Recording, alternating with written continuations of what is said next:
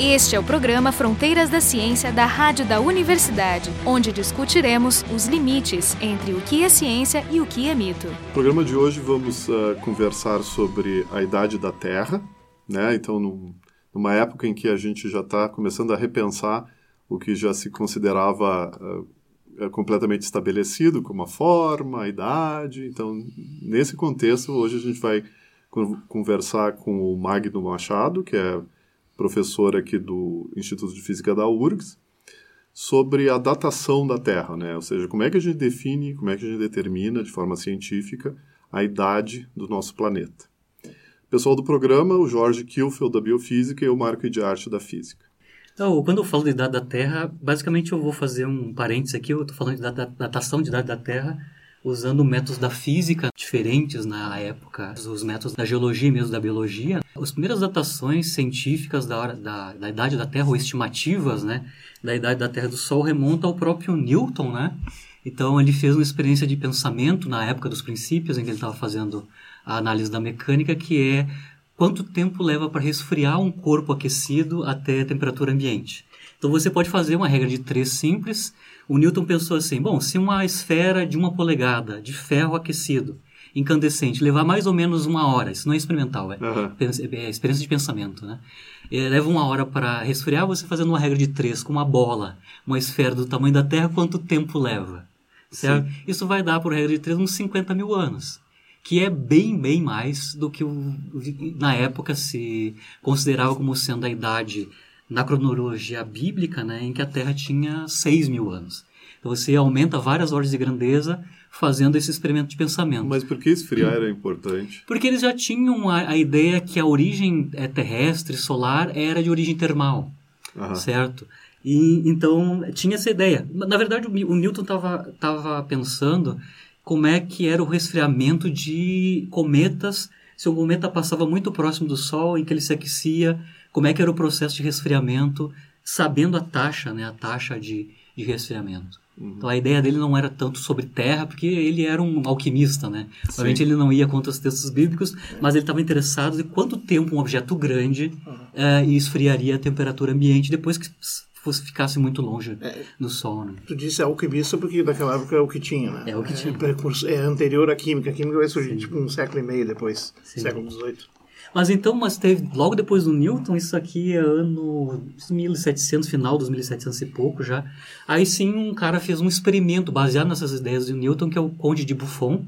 Aí ele fez experimentalmente mesmo vários materiais, vários tamanhos de esferas, aqueceu elas à incandescência e mediu experimentalmente as taxas de resfria, resfriamento e depois, obviamente, aí você tem um, uma incerteza experimental nesse resfriamento, nessas taxas, e aí, de novo, ele estimou a idade da Terra, assumindo que ela é uma esfera gigante de material, material incandescente. Que estava incandescente no Isso. começo. Era mais ou menos a mesma ordem do Newton, ou seja, 50 mil para o Newton e para o Buffon é da ordem de 75 mil anos. Lembrando que era 6 mil anos e isso, a, Buffon, a, que época é, mais ou a menos? Buffon é, é, é, é, quase contemporâneo do Newton, um pouquinho depois, uh, 1700, por aí.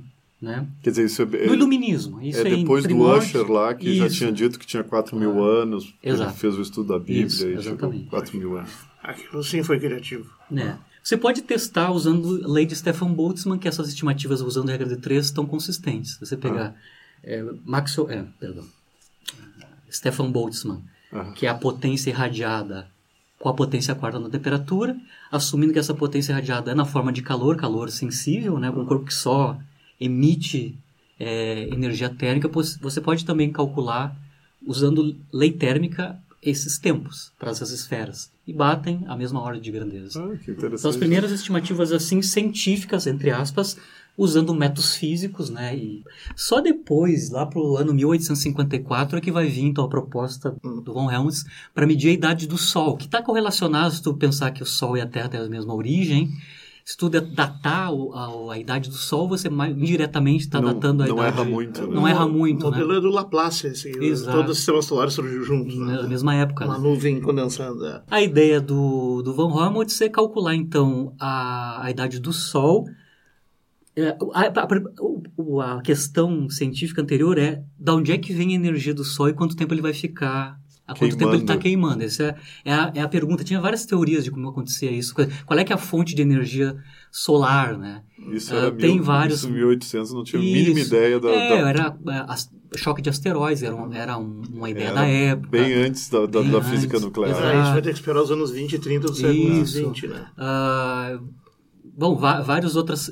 Podia ser de origem química, né, mas o próprio Helmholtz mostra que se fosse de origem química, ou seja, transformar energia química em energia térmica. Por exemplo, a combustão, né? A combustão é, não, fogo, não tá? dava, porque ele datou, se fizesse química, no máximo 5.400 anos o, o Sol é, teria energia. Ele fez a conta Isso é interessante, fosse, porque isso é, bate com a medida dos, dos Sim, da Terra 5.400 anos é que o Sol fosse feito só de carvão é. e tu fizesse o processo de combustão carvão, isso da, acabava. Ele vai terminar em 5 mil anos.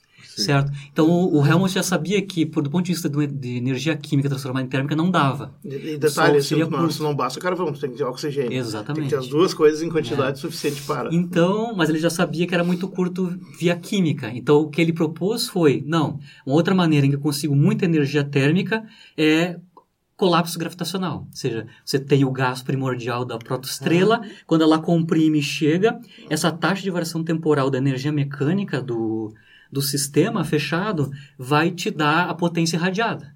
E é aí que ele calcula. Você pode usar a lei dos gases também. Você pode usar a primeira lei da termodinâmica, né? Que a recém estava sendo construída na época. Né? Todas essas coisas que a gente está falando, os caras estavam usando o estado da arte, né? Por exemplo, conservação da energia, os caras estavam construindo em 1854. E aí, então, como a ideia do, do von Helmholtz é você tem essa compressão da estrela, que ela chega na, na, na forma atual, né? E ele calcula, ele vai relacionar a taxa de variação temporal da energia mecânica com a potência irradiada na forma de calor.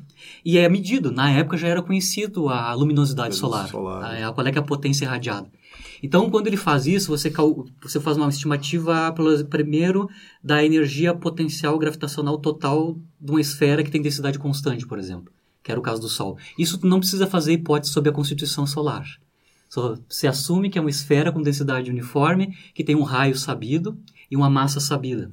Né? Lá na física 2, a gente calcula a energia potencial total de, um, de uma esfera homogênea. E isso é a energia potencial acumulada do zero até esse. Você tem a taxa de variação e, cal, e compara isso com a luminosidade. Você faz isso, faz essa razão, você consegue obter que o tempo típico é 21 por aí 21 milhões de anos. Bah, a gente beleza. sai de cinco, dezenas de mil de anos, que era o, o Newton e o Conde de Buffon. anteriores. Vamos para 21 milhões de anos usando a ideia do von Helmholtz. Está aí já em dezenas de milhões de anos, né?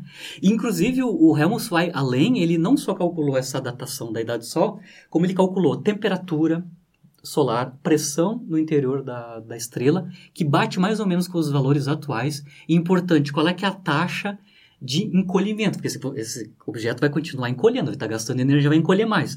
A taxa de encolhimento que ele estimou, se acontecer só isso, é 8 metros por ano. 8 metros por ano, dado o raio enorme do Sol, isso é praticamente imperceptível. Um astrônomo que está medindo uh, o tamanho, variação do raio solar, não vai não vai ver isso num tempo é, finito aí de observação. Meio do século XIX, né? Relativo ao tempo de vida da Terra, você tinha dois grupos, né? Um advém lá da geologia, a jovem geologia, que admitia que o tempo necessário, tanto para a evolução biológica quanto o estudo dos estratos, né? Tinha que ser bilhões de anos, ou na verdade, na verdade não teria como datar. Os, os, caras precisavam um range de, de tempo muito grande. Então, e aí os físicos tinham esse método que não, eles tinham um tempo finito, porque, bom, lá que, naquela época, no meio do século XVIII, você já tinha bem estabelecido o princípio de, de conservação da, da energia. Então, Sim. um objeto que só 1800... perde energia, em algum momento colapsa esse negócio. 1806 é, com Mayer. Exatamente. Então, e o Kelvin eh, sistematizou essa, essa, o uso da conservação da energia mecânica. Então, para o Kelvin era problemático esse tempo muito grande que os geólogos e os biólogos uh, achavam que a Terra tinha, porque você não não está em conformidade com as leis da termodinâmica, o princípio de conservação da energia, se o processo era apenas de dissipação de calor. Então o Kelvin vai entrar no uniformitarismo, que é o, a ideia que o processo geológico na Terra é, é ser con- Constante, constante e pode durar um tempo enorme, Uhum. muito grande. O, o Kelvin, então, não concordava com isso, e aí ele vai tentar datar a Terra usando também o estado da arte da época, que é a teoria de calor, de, de condução de calor do Fourier. Então, ele vai assumir que a Terra tem estava na forma derretida, ela em algum momento depois da sua formação, ela virou um sólido com temperatura uniforme em todo o interior e ela vai resfriar por condução e ele vai usar a teoria de condução de calor do, do Fourier para calcular isso, certo? Então, qual é é os dados experimentais que ele precisaria? O gradiente de temperatura na superfície, ou seja, quanto aumenta a temperatura quando eu vou entrando no interior da Terra, né? Ele está assumindo que o coeficiente de difusão nesse objeto é, é igual em qualquer lugar, ou seja, ele estava assumindo que a Terra não tem camadas, né? Uhum. É um modelo muito simplificado da Terra, Claro. onde a- o coeficiente de difusão é igual para todo uniforme, temperatura uniforme inicialmente, e ele vai res- resolve a equação de, de condução de calor para o caso terrestre e faz a estimativa. Quando ele faz a estimativa da idade, vai bater quase com, as- com a idade que o Hel- von Helmholtz obteve para a idade do Sol, que é entre 24 e 400 milhões de anos. Entre Tá? 24, 24 e 400. Aí essa de de 24 para 400 milhões de anos, mas ainda é milhões de anos, a incerteza aí está com a, a, a relativa medida do gradiente de temperatura, que é basicamente 30 graus por, aumento de 30 graus, 36 graus por quilômetro, descendo na, na superfície, né? Qual é que é uma estimativa, a grosso modo, do- na época, meio do século XIX, do coeficiente de difusão de minerais, que é conhecido da época, né? Porque o Kelvin, ele é lá da... ah, Irlanda, né? Não é, Irlanda não Thompson, é... é, Escócia. Escócia. Escócia, É, né? Escócia. Então ele tinha esses dados experimentais, o, ele tinha alguma medida de laboratorial do, do, do- do coeficiente de difusibilidade, então ele fez essa estimativa usando os dados experimentais. Essa banda tem a ver com as incertezas dessas três quantidades. Ah, e a temperatura uniforme original. Então ele pegou uma temperatura muito alta, que já era suficiente para derreter os minerais ou as rochas, né? Uma, Uhum, uma temperatura alta de fusão de, de alguns metais, e aí ele faz essa estimativa, ele chega entre 24 e, e 240, que eu falei, né? E tá ainda dentro daquela estimativa Falou 400. 240 o quê? Não, do entre 24. do 24 e 400 milhões de anos. Essa é a 400. banda que ele obteve, né? É, é bastante grande. Mas não chega a bilhão, né? Não, chega Não tinha essa história que o Kelvin teria se. eh, ele teria criticado a teoria da evolução justamente porque ele achava que não ia dar tempo. Isso, inclusive o Darwin retirou uma, o Darwin fez uma estimativa na origem das espécies, ele fez uma estimativa para a idade da Terra usando a estratigrafia e os estudos dos, dos fósseis, né? E ele chegou da ordem de bilhões de anos, comparado com milhões de anos com o do Kelvin. Por Parece que numa, extremo. e pro outro extremo. Então, em algum momento ele retirou. Porque houve, assim, um, Uhum. não o próprio Darwin, mas tinha o defensor do Darwin, que é o Huxley, né? Uhum. Que era o cara que ia pra Procurava cima, tudo que né? tinha de Ex- convergente. Exatamente. Precisava, né? Mas aí se estabelece essa polarização entre físicos de um lado né, Uhum. e os geólogos e os biólogos evolucionistas. Chegamos no, no, no Kelvin e ele parou, não pode ter mais que 240. Certo? Milhões de anos. Mas ainda você tem esse contraste, você está em milhões de anos, mas não chega no tempo requerido pelos geólogos e pelos biólogos, né? Um cara, logo depois que o... que era estudante do Kelvin, né? O John Perry refez a, as estimativas do, do Kelvin, porque o o problema, a conta do Kelvin, eles não tem como dar errado, o cara sabe tudo. Então vamos olhar as hipóteses que ele usou, se elas são razoáveis ou não. A hipótese do Kelvin é que a, o coeficiente de difus- difusibilidade é o mesmo em todo o interior e a temperatura inicial é sempre a mesma, né? O que o Perry fez é deixar, você tem uma crosta fina e o interior. O interior e a crosta fina têm diferentes coeficientes de difusibilidade. Só fazendo isso, eu já for, introduz um fator 2 ou 3 de multiplicidade. Que é a realidade da Terra. Que é 240, você pode chegar, multiplicado por 3, você já chega quase a 1 bi, certo? E ele deu um passo além, ele e o Heaviside introduziram, de alguma forma, assim, meio esquemática, convecção. O, a teoria de Fourier é de condução. E aí ele introduziu, então, o efeito de convecção. Você, se você tem um interior que é Líquido, né? líquido e, e- e então o principal ah, fonte de, de- de emissão de calor é via condução, aí você chega a 3 bi, 2 bi, 2 bilhões de anos fácil. Certo? Então a última estimativa que o Perry, o Perry Kelvin era vivo ainda. era vivo, o Perry e o Heaviside chegaram nessa estimativa de 2 bilhões a 3 bilhões, usando o mesmo modelo do Kelvin, mas introduzindo além da condução, é, convecção. E a ideia é que tem um manto líquido é, no interior. E não tinha muita evidência no fim- meio, final do século XIX, a evidência cabal que tinha um manto líquido, etc. e tudo mais, né, do ponto de vista Apesar de- da gente saber evidências geológicas. Exato. né? mas podia ser superficial. Mas então, lá no final do século XIX, isso é 1896, né, por aí, ah, você tinha, usando ainda o método do Kelvin, já 2, 3 bilhões de anos. Você chegou já na, no limite de 2 bilhões. Bem nessa época, final do século XIX, se descobre né, os, os elementos, a radiação, a radioatividade, né, final 1896, o, é descoberto por Becquerel, e depois 1898, o casal Curie lá estudando a radioatividade descobriu os novos elementos e mediram já em 1903 é, que esses elementos é, emanavam é, energia térmica, calor, né? E uma taxa grande. Tem a medida do, do Curie, o auxiliar dele, Laborde, né? Eles calcularam que o rádio, que é o elemento que eles tinham descoberto, fornecia 100 calorias por grama por hora. Então eles são esse tipo de, De de forma elemento inexplicável. de forma inexplicável. Isso até, segundo o Kelvin, isso aí não está em, em desacordo com a teoria de conservação da energia, né? Os que ficavam na estante lá do laboratório deles e estava sempre quentinho. Exatamente. Misteriosamente quentinho. Então, esses Além de ele- luminoso no escuro. É, Né? então esses elementos forneciam uma fonte de calor. Se eles estão na crosta e também talvez no manto, eles dão uma fonte, uma fonte de calor além do processo normal de condução e, e convecção. É, E além das condições iniciais, né? Porque a Exatamente. ideia deles era sempre que tinha uma condição inicial muito quente Claro. e estava sendo esfriando. Exatamente. Agora a gente não Agora é só condição. fonte, tem é, não fonte é só também. condição inicial, é- Exatamente. é fonte. então, tem mais essa fonte. E essa fonte é importante, apesar que tem um debate ali que o pessoal. Ah, o Kelvin errou a idade da Terra porque ele não considerou a- a- os elementos radioativos, a radiação. Não é verdade.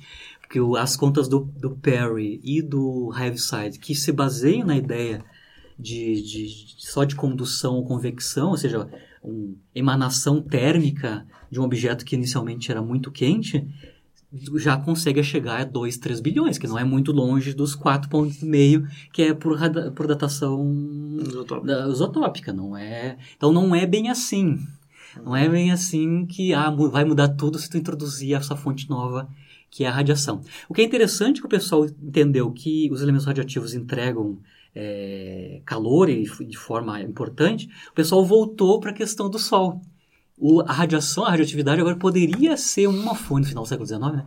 e no início do XX, poderia ser uma das fontes, não mais a, o colapso gravitacional do- Helmholtz, mas agora a radiação já era suficiente, se tivesse elemento radioativo dentro do Sol, da conta de, de guardanapo, já era suficiente para manter o Sol é, irradiando com a potência, com a luminosidade que ele tem, só se tivesse alguns elementos radioativos que com o pessoal sabia a quantidade de calor que essa fonte Tudo, dava. mu- tudo mudou, tudo, tudo mudou. Claro que a, a ideia da fusão nuclear só foi aparecer lá nos anos 30, né? Uhum. Mas antes, nesse É, interregno da descoberta da radioatividade, o pessoal migrou para umas décadas, duas décadas, que a fonte do Sol, de- da energia solar, poderia ser é, da radioatividade. Então, tinha uma fonte que dava uma ordem de grandeza importante na entrega da energia. E aí, como a gente está falando, aí o primeiro cara que propôs datação de rocha, não é da Terra, mas datação de rocha, usando a ideia da radioatividade, usando as meias-vidas, né, foi o próprio Rutherford. Ou seja, nos processos de decaimento, principalmente, por exemplo, do rádio, você tem, são decaimentos alfa, são elementos grandes, né? Então, o canal principal de decaimento é alfa. Decaimento alfa, basicamente, é núcleo de hélio. Então, você tem hélio, se você está decaindo o rádio dentro de rocha, Uhum. você tem dentro dessa rocha lacrada, lá dos primórdios, que te Hélio, conti- hélio. hélio preso. Então, o Rutherford pensou assim, não, se a gente contar a quantidade de hélio na rocha, a gente pode estimar a idade da rocha. E foi esse um dos primeiros métodos de datação usando é, hélio, advindo do decaimento do rádio. De- Isso- depois teve um outro cara na mesma época do, do, do Rutherford que tentou o, aí sim chumbo advindo do decaimento do urânio, certo? Claro que tudo isso Levou É. tempo, né? É ao mesmo tempo, trocando a roda do carro, junto os caras não tinham ideia de isótopo, recém estavam inventando a ideia de isótopo. O nêutron só foi descoberto em 32, os caras já estavam fazendo datação antes de 32. certo? Em 21, o, o, o Rutherford já estava fazendo datação com, com... E eles não sabem nem o que, que, que, era o núcleo ainda, direito, né? Estamos indo, indo com a ideia de... É, acho que é 1913 a ideia de... Isótopo, pudim, Exato. A ideia de, de isótopo é de 1913, por aí, mas os caras já estavam fazendo a coisa. E então tem esse cara, é, Boltwood, acho que é o nome dele, ele estava aí, começou a usar não os alfas, os hélios, né? Mas sim conteúdo de chumbo vindo do decaimento do urânio. Na verdade, o, o próprio rádio e o radônio, depois, uh, eles pertencem, depois uma ideia que vai ser confirmada depois, a longas cadeias radioativas, onde tem esses elementos, como o, o, ele falou. O Jorge, o Jorge comentou. Os elementos que têm meia-vida muito grande, urânio 238, urânio 235, o próprio tório, as, as, cadeias longas naturais, esses elementos que a gente vê, o rádio, o polônio, eles são, pertencem a essas longas cadeias, são cadeias enormes, 15, dezenas de elementos até chegar no elemento estável, e em geral o ponto final dessas cadeias radioativas, o elemento estável final é algum isótopo do chumbo. Então, no caso do urânio 235 é o chumbo 207, no caso do 238, do urânio 238, é o chumbo 206, do tório é o urânio, o chumbo 208 e assim por diante. Então, esse Boltwood usou não hélio, mas sim conteúdo de chumbo, mas, é mas eles... usando já uma ideia sofisticada da época, que era longas cadeias radioativas, onde tinha um pai com cadeia muito com meia-vida enorme, que é o chumbo do urânio, 238, 235, chegando no final num elemento estável que é um dos isótopos do chumbo. E essa vai ser a principal método de datação de rocha antiga e depois datação da ideia da Terra. É medir quantidade de chumbo é, que vem, advém de algum elemento de urânio no mineral original, urânio 238 ou 235, que chega no chumbo 207, chumbo 206. Mas como é que eles tiveram a ideia? Porque como é que tu sabe quanto chumbo tinha que estar tá lá normalmente? Dá uma explicada é a isso, grande, isso é a dúvida. A da... grande incerteza é, só, nesse, método, só, nesse método de datação é justamente qual é que é a quantidade de chumbo 206, 207 primordial, primordial que já existia lá. Aí não... é que vai entrar a questão dos meteoritos. Tem todo esse processo geológico, vulcanismo, ah. placas tectônicas que espalham o, os, os elementos. Agora, se você modificam pegar... As rochas. Modificam as rochas. Uhum. Porque a ideia toda da datação radioativa usando esses elementos é, com isótopos conhecidos, cadeias longas, né? É que depois que a rocha é selada, uma das hipóteses é que você não pode, depois que selou a rocha, você não pode ter é, modificação uhum. dos conteúdos, tanto do pai quanto dos filhos que você vai mapear no final. Sim, Quer dizer, a única é modificação é devido a decremento é, radioativo. Mas você tem que... Não é por... Que não é... Isso para a Terra é complicado, justamente por esse motivo. Então eles vão para o quê? Criaturas que têm origem geológica da mesmo tempo da formação da Terra, mas que estão na geladeira. Meteoritos, cometas, Lua. A Lua não tem tectonismo, não tem atmosfera, e a mesma coisa, meteoritos estão lá. Que estavam, digamos, intocados, estavam pristinos, prístinos, como pristinos. você diz. A dúvida respondida é a seguinte, como é que o pessoal consegue o, o chumbo primordial? Como é que faz a medida é. do, do instante zero? É porque a ideia da datação né? é dizer assim, ah, eu tenho mais chumbo do que devia. Exato. Esse mais veio do decaimento. Claro. E quanto demora para decair? Demora X. Ah, se eu tenho mais tanto é porque demorou tanto Sim, tempo. Mas poderia ter chumbo primordial Exatamente. lá que não vem do decamento radioativo. Isso. Como é que estima isso? Aí o pessoal usou pristinas. As amostras prístinas começa a dar que é tudo 4,55, ou seja, essa é a barreira temporal, não tem nada mais antigo. Depois foi se encontrar coisas mais antigas dentro dos meteoritos, mas aí a história é diferente. Porque dentro dos meteoritos tem os chamados grãos pré-solares, que estavam na nuvem onde surgiu o nosso sistema solar antes de, de, de se consolidar. E que vêm de estrelas que existiram antes, que explodiram e ejetaram esse material. Grãos, por exemplo, de uhum. né, é carbeto de silício. Né? Esse, esse cara ali preso dentro do, do zircão, né? Tu consegue ter datações então de 5, 5,5, 5,7 bilhões de anos. Isso definitivamente é anterior ao surgimento do sistema solar e certamente mais velho que a Terra que é uma coisa doida, mas é, nós estamos medindo algo que vem de uma estrela que explodiu bem antes da Terra surgir. Então, se o cara conhece a estrutura química dos minerais que estão tanto nas rochas quanto nos, nos uhum. meteoritos, né? Eles sabem uhum. se o cara eles têm preferência, se eles são chumbofílicos ou não chumbofílicos, se eles são uranofílicos ou não, se eles têm urânio no, se pode viver urânio lá primordial e assim por diante, a estrutura química do objeto. Mas dessa datação, claro, isso é, começou com o Rutherford, depois o Boltwood analisou, então já passou de alfas para medir chumbos. E aí chegou o Stadard com a medida de chumbo, que é um cara muito importante nessa área, que é o Arthur Holmes, né? O, Holmes, o é. Arthur Holmes, ele tem um livro famoso dos anos 27, 20 e pouco, é, 1927, né? Que o livro dele é A Idade da Terra, Introdução a Ideias Geológicas, onde ele chega na, no, no, no estado da arte do uso da datação com isótopos de chumbo. Para a idade da Terra, ele chega entre 1,6 e 3 bilhões de anos usando só datação radiológica, que já bate um pouco com a ideia do Perry lá atrás, ainda da, da, da questão da, da modelo térmica. modificado do Mod- Kelvin. modelo modificado do, do Kelvin, né? E aí, no final dos anos eh, 20, né, nos Estados Unidos, a Academia Nacional de Ciências faz um investimento para decidir, ou seja, estudar a fundo essa história da, da idade da Terra e quem assume um, uma das dessas ah, membro do comitê né, é o próprio Holmes. E aí sim, aí ele vai dar um impulso grande nessa área de estudo, né? Mas é aí que eles chegam aos 4,55. Mais, um pouquinho mais adiante, que aí vai entrar o cara que datou usando uma sofisticação do método de Holmes, que o método de Holmes é, Holtersman, né, usa dois isótopos de chumbo, o 206 e 207. O 207 advém do decaimento do urânio 235 e o 206 advém do decaimento do 203, 238. E ainda tem um isótopo do chumbo que não é radiogênico, é o 204.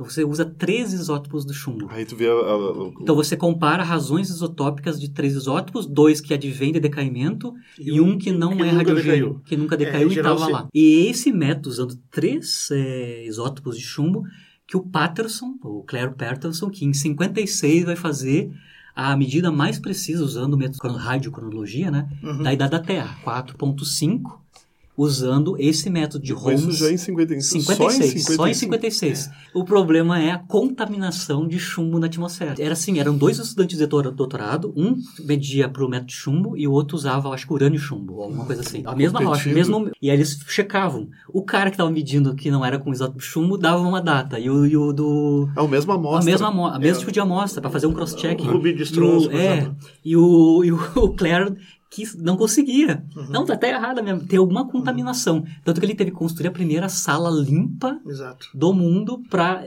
se livrar da contaminação de chumbo. Porque lembra, ele teria que medir com alta precisão as razões isotópicas de três isótopos. E eles existem em quantidades ínfimas. Então ele só conseguiu fazer essa datação, que é o 4.55, em 56, né? Depois que ele construiu uma sala limpa. Ou seja, alguém deu uma grana brutal para ele fazer a tal da sala limpa.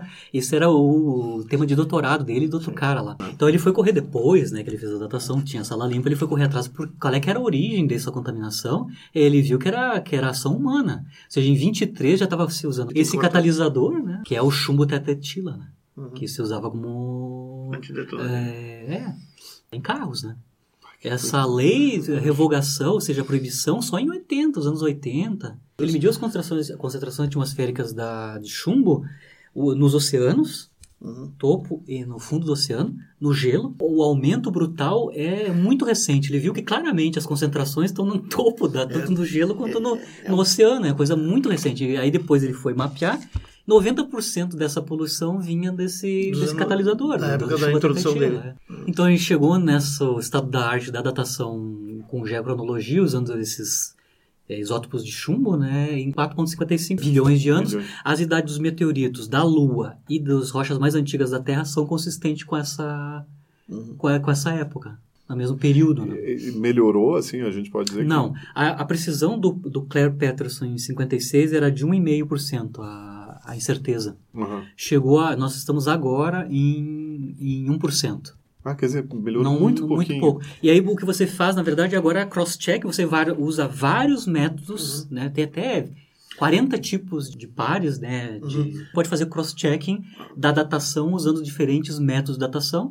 Isso, é incrível, né? A gente tenha chegado em 55 numa, numa situação quase que não dá para mudar É, mais. exatamente. Isso é legal. Isso é, É, legal. 56 não mudou muita coisa. um 56. e meio. Mas é interessante para quem quer saber um pouco mais desse, dessa história toda, né? Esse episódio do Cosmos. É, né? uma- é uma- pra mim é o É melhor. incrível. É. Ele conta toda essa história que a gente está discutindo hoje. Clean Room é o, é Ah, o nome genial, do episódio. E eles discutem justamente, mas com foco também nessa questão da ação humana, né, e a contaminação, né, porque se esse cara não precisasse fazer essa datação, o pessoal provavelmente só iam se dar conta disso sei lá, décadas Não, mas isso, depois. né? isso, É, adiantou bastante essa isso é uma história bonita é. sobre a ciência básica, né? A Sim. pergunta do cara é quanto tempo tem a... Ele estava resolvendo É, o problema dele lá. isso, é. Completamente irrelevante É. para o comércio, para os interesses. É, é dos- quanto tempo, é, qual é a idade da Terra? Aí para fazer para saber isso, ele vê que tem contaminação, aí ele cria negócio da sala limpa que hoje em dia é essencial no desenvolvimento Trabalhar para os ótopos.